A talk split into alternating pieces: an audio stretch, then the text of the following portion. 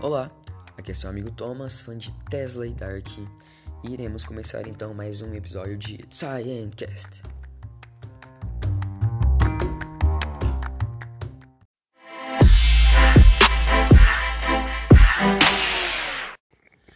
E aí galera, iremos falar hoje sobre o filme mais famoso dentro da física moderna.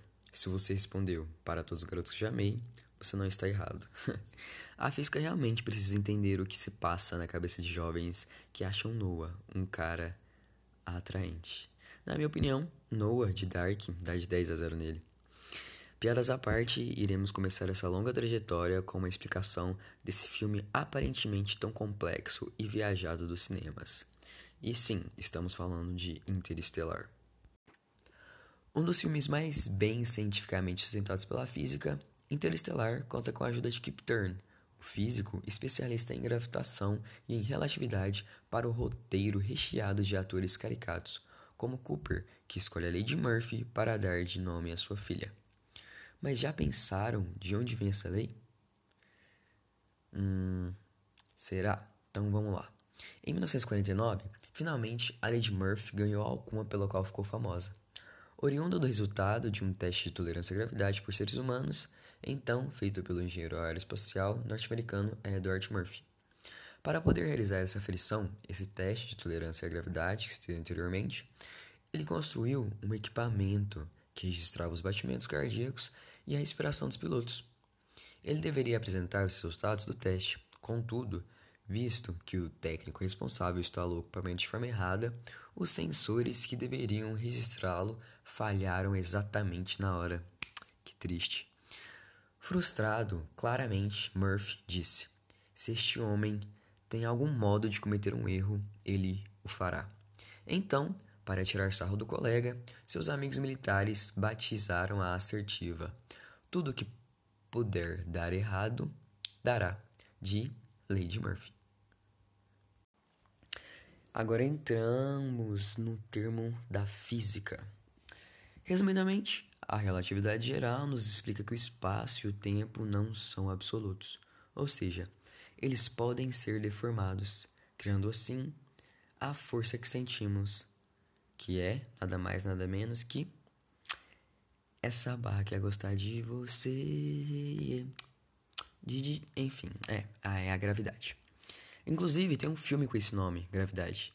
Ele é até interessante, mas nada comparado a Interestelar, claro. Existe um experimento que a Harvard fez junto com o MIT sobre a existência da relatividade. Eles enviaram uma sonda, Vikings, até Marte. Eles realizaram uma medição da Terra até o planeta vermelho com uma onda de rádio. Entretanto, eles perceberam que quando o Sol estava entre Marte, ó, Marte e Sol, o sinal demorava mais. Vamos supor que a demora fosse de x segundos apenas entre Marte e Terra. No experimento 2, o Sol está no meio dos dois. No caso, entre quem? Entre a Terra e Marte. Logo, a demora aumentou de x para x mais y. Mesmo sendo uma demora pífia de 50 km, 50 km, ah, isso já fez com que comprovasse a teoria de Einstein, no qual o tempo e o espaço são deformados devido à nossa gravidade. Entrando ao mundo das teorias, Neil Tyson, um astrofísico bastante conhecido, ele fez inclusive alguns programas de televisão, inclusive tem um documentário que ele é apresentador na Netflix, não vou me lembrar o nome agora, mas fala sobre ciência agora. É, algo do tipo. Ele é um astrofísico muito famoso. Foi apresentador de televisão e tudo mais. Mas enfim. Ah, ele sempre diz que quando combinamos de encontrar alguém, precisamos dar as coordenadas espaciais em três dimensões. Fisicamente ou matematicamente falando, seria x, y e quem? Isso. Se você falou z, é isso mesmo. E a hora do encontro, que seria então a quarta dimensão. Essa parte de quarta dimensão eu ainda quero gravar um episódio só só pra gente focar nisso. Continuando, Michio Kaku, ou como o Google Tradutor me disse que era para falar em japonês, Michio Kaku, Usando o experimento da superfície de água, ele conseguiu comprovar novamente que os obje objetos muito densos, como no caso do buraco negro e do buraco de minhoca, eles deformam tanto o espaço que cria uma singularidade. Mas o que seria essa singularidade? Um breve resumo seria o conceito de que ele designa fenômenos, eu sempre essa palavra incrível, tão extremos que as equações não são mais capazes de descrevê-los. Incrível, né? Como são, no caso, né, dos buracos negros, lugares no espaço de densidades infinitas, que leva as leis da ciência ao absurdo. Ou seja, a singularidade é um nome bonito que exprime tudo que há além da nossa capacidade cognitiva e previsível de entender algo. Retomando ao filme, essa deformação no espaço-tempo que acontece é usada para termos um buraco de minhoca, ligando nosso sistema solar ao sistema de Gargantua. Algumas curiosidades sobre o filme é que Kip Thorne deu as equações de como a gravidade de um buraco negro deforma o espaço para o supervisor de efeitos pessoais, o Franklin. É como se fosse meu tio, né? O Franklin. E aí, enfim, é. Uh, responsável pelos efeitos de A Origem, aquele filme que tem o Leonardo DiCaprio, que fala sobre os sonhos, onde você pode entrar no sonho de outras pessoas e afins. Então, Franklin, o supervisor, usou as equações para renderizar terabytes e terabytes das simulações mais realistas de um buraco negro já feitas no cinema. Inclusive, se eu não me engano, uh, eu não lembro quem me disse isso. Algum aluno, não sei. É que atualmente eles estão usando essa imagem do buraco negro de estudo mesmo, como tipo assim, de estudo acadêmico, não só de, de um algo cinematográfico, sabe? Enfim, voltando à deformação. Uh, essa deformação do espaço faz uma lente gravitacional que desvia a luz ao redor do gargantua, formando aquele elo que a gente vê por volta dele, meio alaranjado ou vermelhado, não sei. Uh, cientificamente falando, os buracos negros não podem ser visualizados como aquele do filme, pois, se lembrarem, o buraco negro, em termos leigos, engole literalmente a luz, sabe? Então nada escapa dele, nem mesmo ela. é como a trigonometria, você tenta fugir dela, mas no final ela acaba engolindo você. Todavia, é esse disco de acreção que nós vemos no Gargantua que produz luz que vemos iluminando os outros planetas próximos a ele, como se fosse o nosso Sol nos iluminando. Falando agora sobre o tempo, no planeta de Miley, que é aquele planeta cheio de água que a gente vê, que inclusive eles estão voando assim, tá cheio de nuvem e de repente, uau, água. É. Parece São Paulo ou Rio de Janeiro, é, não lembro. Ah, mas enfim, para cada hora lá corresponde a sete anos aqui na Terra. De acordo com a relatividade de Einstein, onde o tempo passa mais devagar conforme a velocidade relativa, ele precisaria orbitar o Gargantua sob muita gravidade e a 55% da velocidade da luz. Pode parecer pouco, né? Mas é drasticamente difícil. Nem, acho que drasticamente seria uma palavra, sei lá, pouco ainda para definir o quão seria difícil. Mas enfim, uh, no, espaço. Mas para que isso acontecer, acontecesse, no caso, o planeta de Miley precisaria estar orbitando o buraco negro absurdamente perto do seu centro.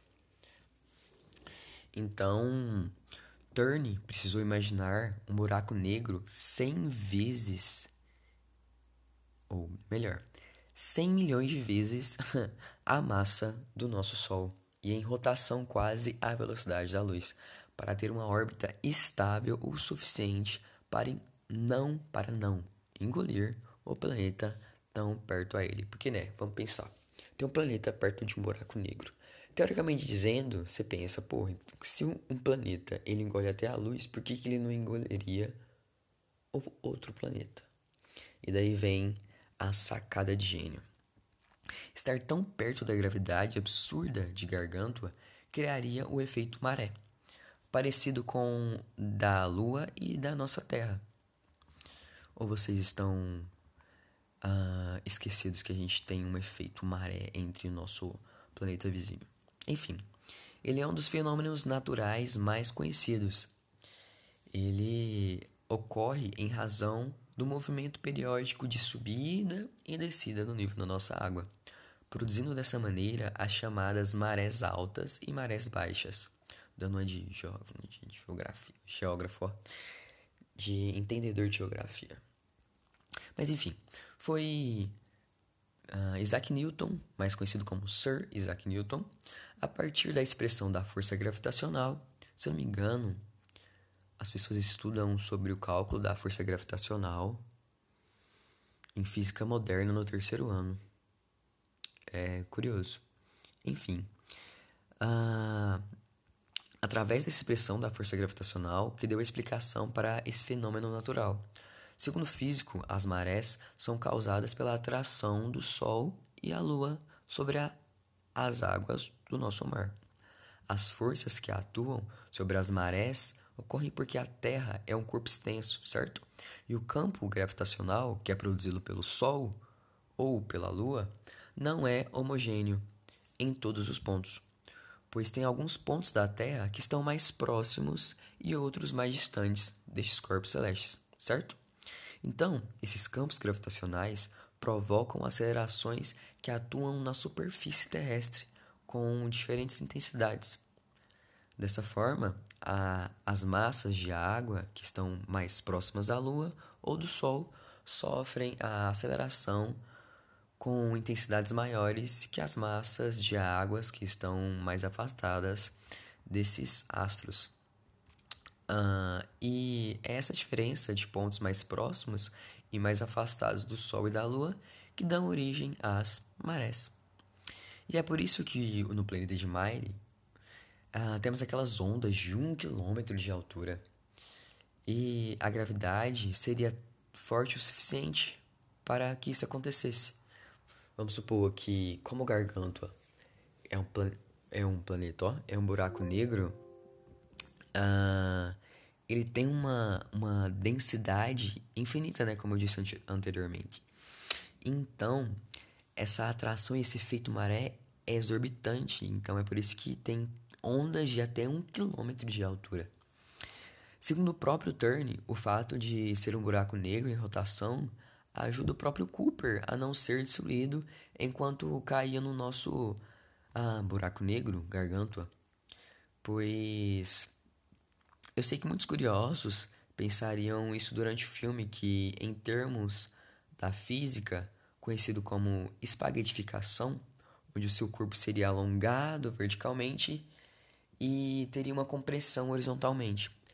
Inclusive, estava vendo o filme uh, com um amigo e ele me perguntou, tipo, por que o Cooper não, não, não aconteceu aquela espaguetificação, né? Porque em muitos vídeos, é, inclusive eu acho que do uh, Ciência Todo Dia, não sei, ele diz, né, que quando um corpo, em teorias, que quando um corpo é, caísse em um buraco negro, ele ia se espaguetificar, né? Esse termo parece meio leigo, mas ele realmente é termo em termos de física. E no caso do, do, do, do Cooper, ele não é espaguetificado por causa dessa, dessa rotação do nosso buraco negro. Mas você já parou pensar no que, que acontece depois que o Cooper cai? Porque parece que ele cai no, buraco negro e acontece aquele tanto de coisa e você acaba ficando viajado, pensando, meu Deus, isso é tudo uma paranoia do diretor do filme. Então, é, eu tenho que dizer que a partir daí é basicamente uma liberdade de artística de Nolan, né? Já que não temos como saber o que se passa dentro de um buraco negro, porque infelizmente, como já dito anteriormente, nada sai de lá nem mesmo a luz.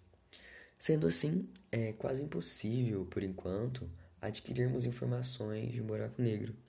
Entretanto, existe o famoso LHC, mais conhecido como Grande Colisor de Hadrons, ou Hadrons, também conhecido como a máquina do Big Bang, pois por meio dele os cientistas querem recriar condições muito similar, similares às que é, existiam né, logo após o Big Bang em termos de temperatura e densidade extremas. Ah, então, é, ele pôde atingir, ele pode, na verdade, atingir temperaturas na ordem de menos 271,9 graus Celsius, com o uso de 10 mil toneladas de nitrogênio. Haja nitrogênio. Enfim, ah, nesse, nesse mesmo ano, 2010, no caso, quando ele foi posto em funcionamento, a histeria foi geral. Imagina. Seria. Imagina no Brasil. É. Se bem que todo mundo ia fazer meme, nem ia ficar muito histérico. Ah, as pessoas então disseram coisas de todo tipo. Que esse acelerador provocaria mini buracos negros pelos quais seriam engolidos, que haveria uma explosão nuclear ou que ele criaria raios cósmicos que iriam nos fritar. é, mas claro, nada disso é real. Se bem que Tesla, ele, que eu me lembro depois de ter estudado um pouco da, da biografia dele, da vida dele, ele realmente queria e teria inventado, na verdade, uma máquina de raios, de raios, tipo assim, de raio, não cósmico, mas de raios, entendeu? E daí ele disse que isso, ele disse, eu não sei se ele disse, mas dizem que ele disse que esse raio poderia atingir qualquer espaçonave no nosso espaço. Enfim, Tesla era incrível. Enfim, é... voltando ao assunto, isso de fato não é real, né? Não existe essa coisa de criação de minis buracos negros e que seria, né, nós seríamos engolidos por explosões nucleares e tudo mais. Talvez sobre esse negócio de buraco negro, teve outra, outra, outra matéria que eu li dizia que nós seres humanos estamos brincando de ser Deus e que isso um dia, esse grande colisor, né, o LHC, iria abrir o grande mal. É como seria, é como se fosse a maçã, né, que é, ixi, eu não lembro agora. É, Davi, não é Davi. é, Eva e Adão, isso, Eva e Adão. Come a maçã e a maçã é meio que o pecado, é, mas enfim. Ou é a cobra? Ah, não sei, mas é como se fosse isso, entendeu? Enfim. E daí. É... Essa notícia, meio que em 2010, os cientistas colocaram esse grande colisor em atividade, né? Simulando os primeiros momentos da vida do universo. Muitos cientistas buscam, por meio de testes em colisores de partículas, provar a existência do bóson de Higgs. O bóson de Higgs também ficou conhecido como a partícula de Deus. Isso tem a ver um pouco com o que eu acabei de falar anteriormente, as pessoas acharem que nós, nós cientistas, ó quem me dera, que os cientistas estão brincando de ser Deus. E que isso vai ter uma consequência drástica. Ah, então, esse de Higgs também ficou né, conhecido como partícula de Deus, quando o físico Leon, ou Leo, Leon, Leo, tanto faz, uh, divulgou o seu livro intitulado A Partícula de Deus. Se o universo é a resposta, qual é a pergunta? Ha, que título, hein? Em 1993. Agora, falando um pouco sobre a filosofia de Interestelar, não tipo assim que tenha embasamentos filosóficos, mas é, embasamentos filosóficos que eu digo de sentir cientistas, ó. Eu acabei pensando tanto em ciência que agora eu só penso em cientistas. Enfim, é, eu digo filósofos mesmo, sabe? Essa, essa fala que eu vou dizer agora sobre filosofia interestelar é mais algo meu mesmo que eu penso. Então, meio que seria, vamos pensar, quando Cooper e os outros astronautas estão viajando pelo espaço, Alguns eles já estão de volta do sono que eles têm na câmara de água, né, para eles não envelhecerem ao longo do tempo. E com tanto silêncio e quase nenhuma atividade para eles realizarem, eles começaram a não ter uma sanidade mental tão saudável. Vocês podem perceber que tem uma parte do filme que eles começam a ficar mais inquietos e pensativos. E é quando Cooper utiliza dos sons naturais, como a chuva e os barulhos de animais, para se sentir em casa, né? A em casa seria a nossa terra. E fica a indagação, né? Essa necessidade e submissão de lugar fixo realmente faz com que nós sejamos de fato seres viajantes pelo tempo? Pense só, a nossa extrema dependência de compartilhar nossos vazios com outros, que acaba sendo entendido como felicidade, nos deixa realmente ser seres viajantes pelo tempo? Nossa subordinação a querer tudo aquilo que já é conhecido porque é mais confortável realmente nos deixa ser seres viajantes pelo tempo?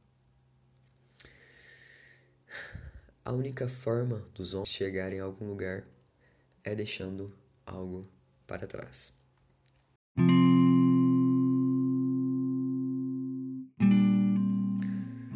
por fim, para agora dizendo meu adeus para mais um episódio, eu queria recitar um poema que é bastante citado durante o filme de Interestelar do Dylan Thomas, Thomas, que é o seguinte: Não adentre a boa noite apenas com ternura. Não entres nessa noite acolhedora com doçura pois a velhice queima e clama ao cair do dia. Fúria, fúria, contra a luz cujo esplendor já não fulgura. Embora os sábios, no fim da vida, saibam que é a escuridão que pendura, porque suas palavras não capturaram a centelha tardia. Não adentram nessa boa noite apenas com ternura. Os bons que, após o aceno, choram pela alvura, com que seus frágeis atos bailariam numa verde baía. Lute, lute contra a luz cujo esplendor já não fulgura. Os loucos que roubaram e cantaram o sol na altura e aprenderam, tarde demais, que o lamento toma sua via, não entram tão gentilmente nessa boa noite escura.